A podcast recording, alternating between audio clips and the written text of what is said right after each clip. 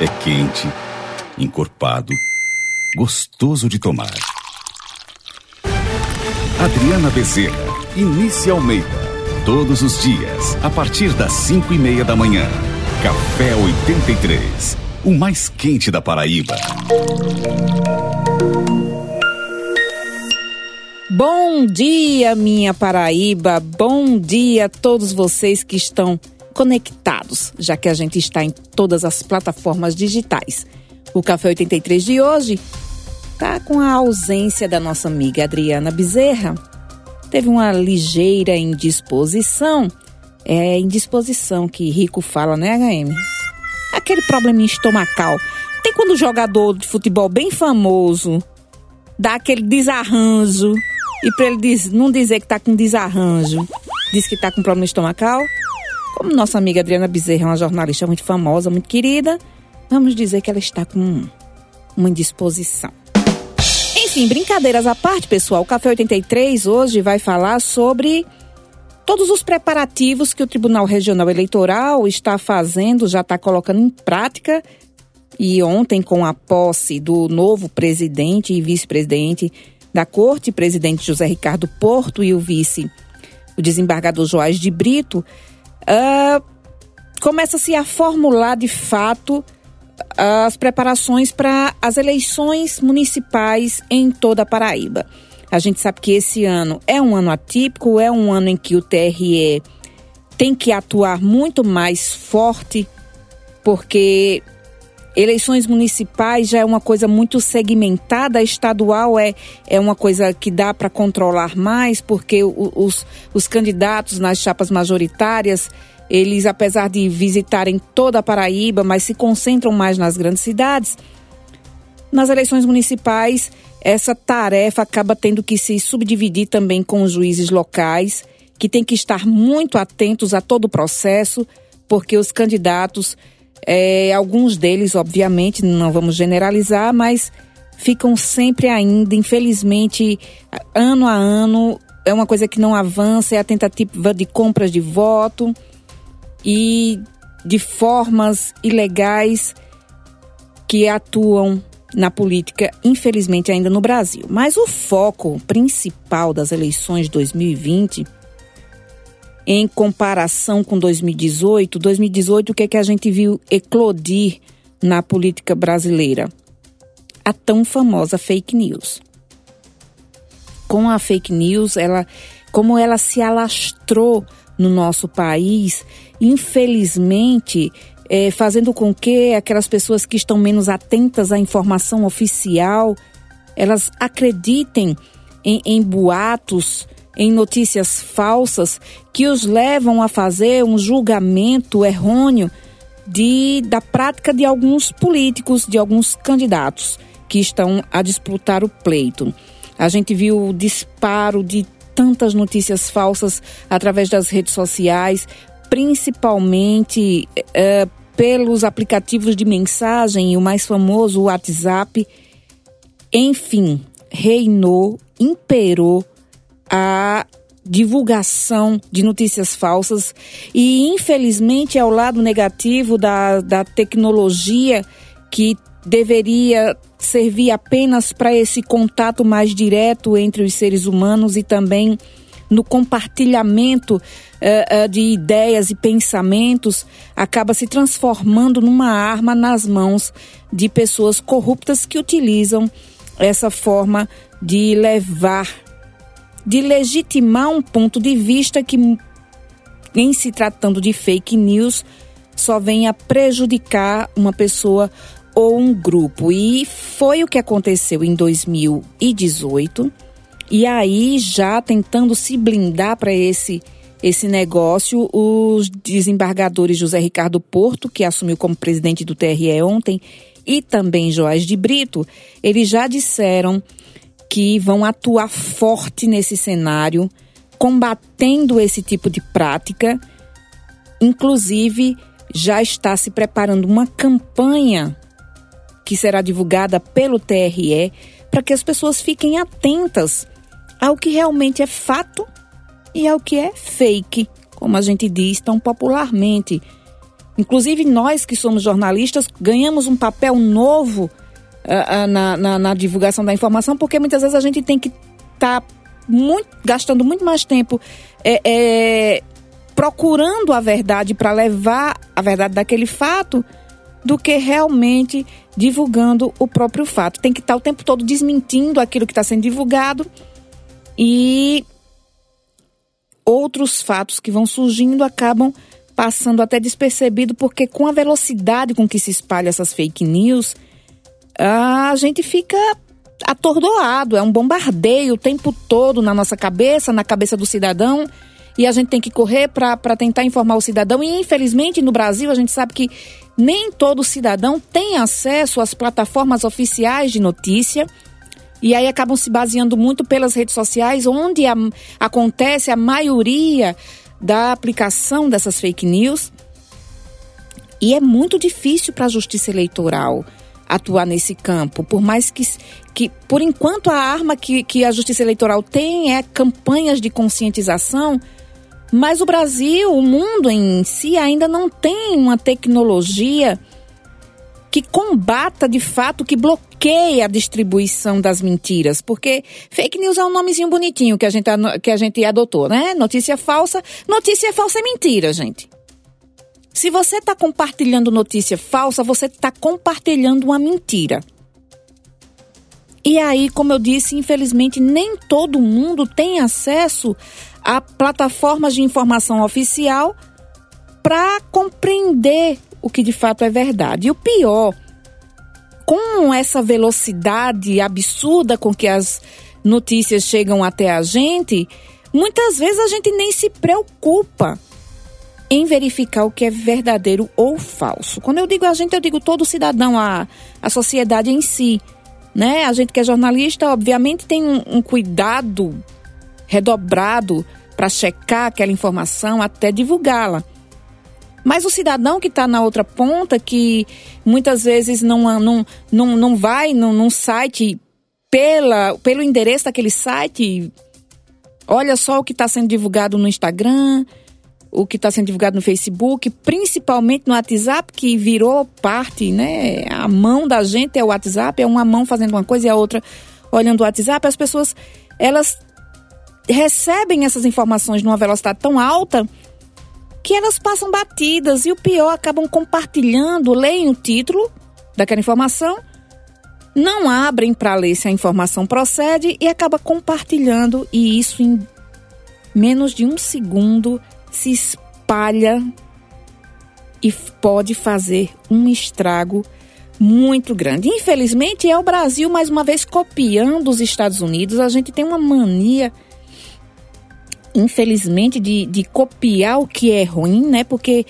as fake news ganharam força mesmo em 2016 na, nos Estados Unidos, né? Quando começou-se a, a, compartilhar conteúdos falsos contra, na época, a candidata Hillary Clinton, que disputava a presidência com o atual presidente, que é o Donald Trump. E Trump, todo mundo já conhece a fama, né, gente? Não precisa nem estar tá aqui comentando.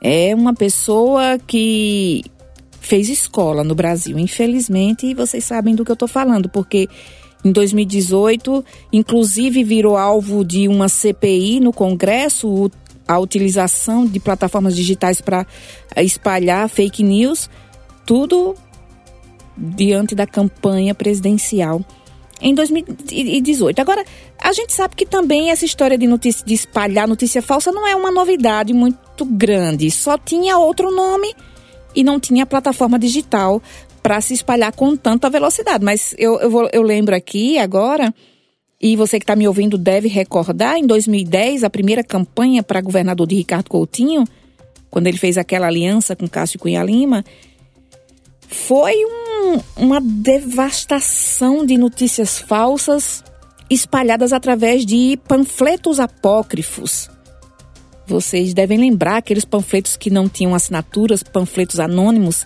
que foram espalhados por toda a Paraíba. Eu já atuava, eu atuava na época já com Fabiano Gomes no Política PB, a época o nome do site era Política PB e a gente noticiava. Teve em cidade que teve até helicóptero jogando uh, esses panfletos apócrifos com informações falsas contra Ricardo Coutinho, na época envolvendo até a questão da religiosidade dele, falando que é, é, ele tinha feito um pacto com, com um demônio, que aquelas obras que ele espalhou em, em João Pessoa tinham é, um significado demoníaco. Enfim, eu acho que você lembra, você que está me ouvindo, que acompanhou a campanha de 2010 para governo do estado, você lembra desse episódio. Foi muito falado e já era fake news, né? Já era notícia falsa que se espalhava através da pela forma como a gente diz analógica, pelo impresso, por panfletos impressos. E aí isso criou forma com a chegada da, das novas tecnologias, com a chegada não, porque 2010 já existia, né? Já existia várias redes sociais, mas as pessoas ainda não usavam com esse afinco.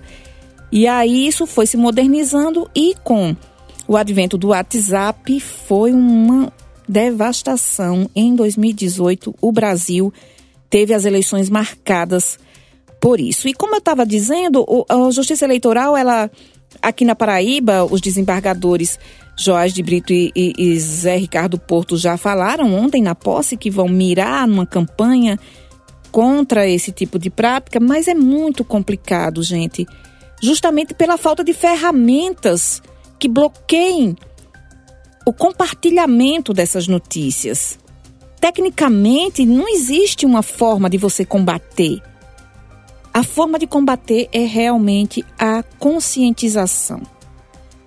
É nós, cidadãos, e agora eu tiro a pecha de jornalista e, e visto a roupa de cidadã que sou, que paga imposto, que trabalha todos os dias. Nós temos que nos conscientizar e buscar a informação oficial. Ah, estão falando mal de candidato tal, estão dizendo que ele praticou tal e tal crime. Deixa eu abrir aqui um site que tenha credibilidade, que, que eu sei que, que a equipe vai atrás da informação oficial e verdadeira.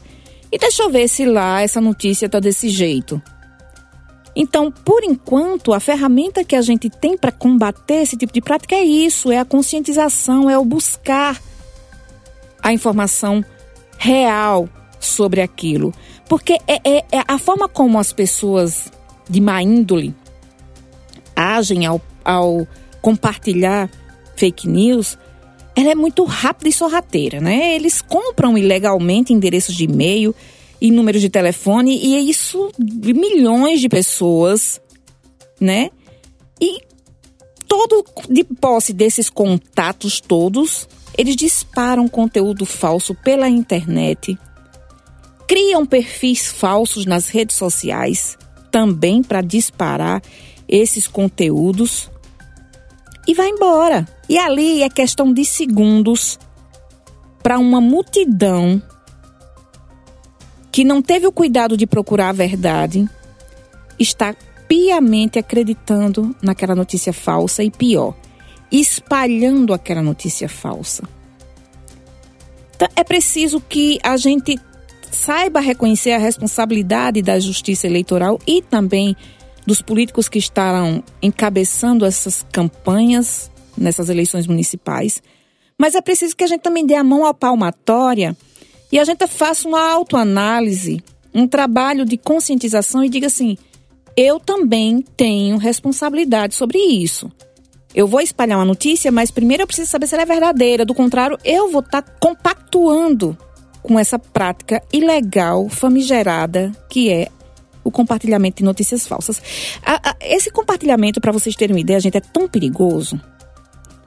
Mas tão perigoso, e vocês vão também lembrar disso que eu vou dizer, porque é muito recente, é do ano passado para cá. O sarampo voltou ao Brasil, a surgir no Brasil. Uma doença que há décadas estava sem gerar nenhum perigo para o Brasil, voltou a ser diagnosticada em brasileiros. E começou a se espalhar notícia falsa sobre a vacina contra o sarampo. Falando que aquela vacina era prejudicial, que não era para tomar, e muitos pais de famílias deixaram de vacinar seus filhos acreditando nessa informação. E o perigo que o sarampo representa para uma pessoa enorme. Olha o risco que nós corremos ao acreditar nesse tipo de informação.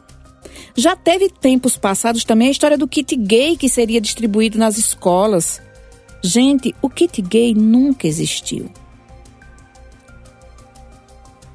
E sabe qual é a pior parte? Tem gente que acredita tanto. Infelizmente, ainda tem gente que, por mais que você leve a informação verdadeira, ela já está tão consumida pela alienação e pelo que foi incutido em sua mente, que mesmo você mostrando e provando que aquela notícia é falsa, ela continua acreditando. E no caso como esse da, da antivacinação contra o sarampo, não vacina o filho não vacina o sobrinho, não vai se vacinar, porque ele se convenceu tão fortemente daquela informação que ele coloca a própria saúde em risco. E quando a gente fala em política, em eleição, a gente está, de fato, indiretamente colocando também a nossa saúde em risco.